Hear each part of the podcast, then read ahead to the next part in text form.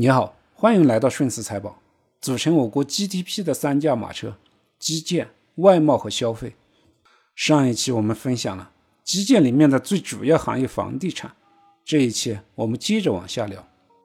在外贸方面，二零一八年美利国就对我们进行了各种打压、关税限制，一系列的措施下来，确实有不少的产业向东南亚进行了转移。但是啊，在这个过程中，我们也看到了我们的产业升级和新贸易伙伴的搭建。比如说，在今年前八个月的进出口数据中，前八个月，东盟已经成为了我国的第一大贸易伙伴。我国与东盟的贸易总值为四点一一万亿美元，增长了百分之一点六。排在第二的欧盟下降了百分之一点五，排在第三的美国。增长下降了百分之八点七。随着欧美经济体内部需求的衰退，中国与东盟和第三世界国家的贸易增长会逐渐增加。中国与东盟会成为未来最主要的贸易增长点。在出口的产品结构上，也发生了新的变化。过去的贸易加工减少了，劳动密集型产业减少了。出口机电产品有八点九七万亿美元。增长了百分之三点六，占总出口的百分之五十八。汽车出口大幅度增长，增长了百分之一百零四。虽然高科技企业处处被限，但这肯定是中国未来的趋势。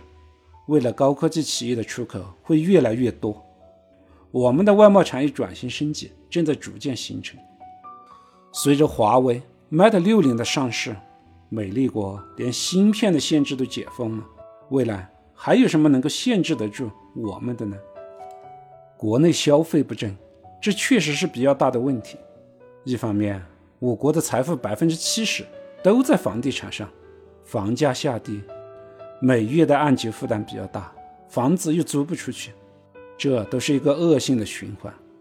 它既影响到了支付能力，又影响到了消费信心，在工作上。各行各业都在内卷，职业发展的机会较少，就业机会也不多，这无形中再次制约了消费能力，影响 GDP 的增长。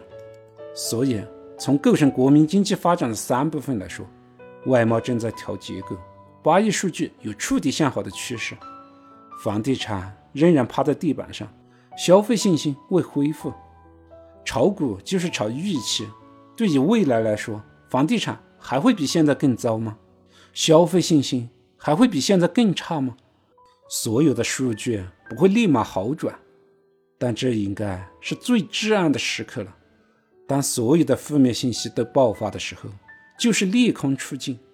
未来值得我们去期待。从经济面来讲，万物皆有周期，触底必将反弹。巴菲特说：“没有人。”可以靠做空自己的国家来赚钱，买股票买的就是未来，需要对我们国家的民族的未来充满信心。关于货币面、政策面和情绪面，我们下期接着聊。感谢您的聆听，顺思财宝，再见。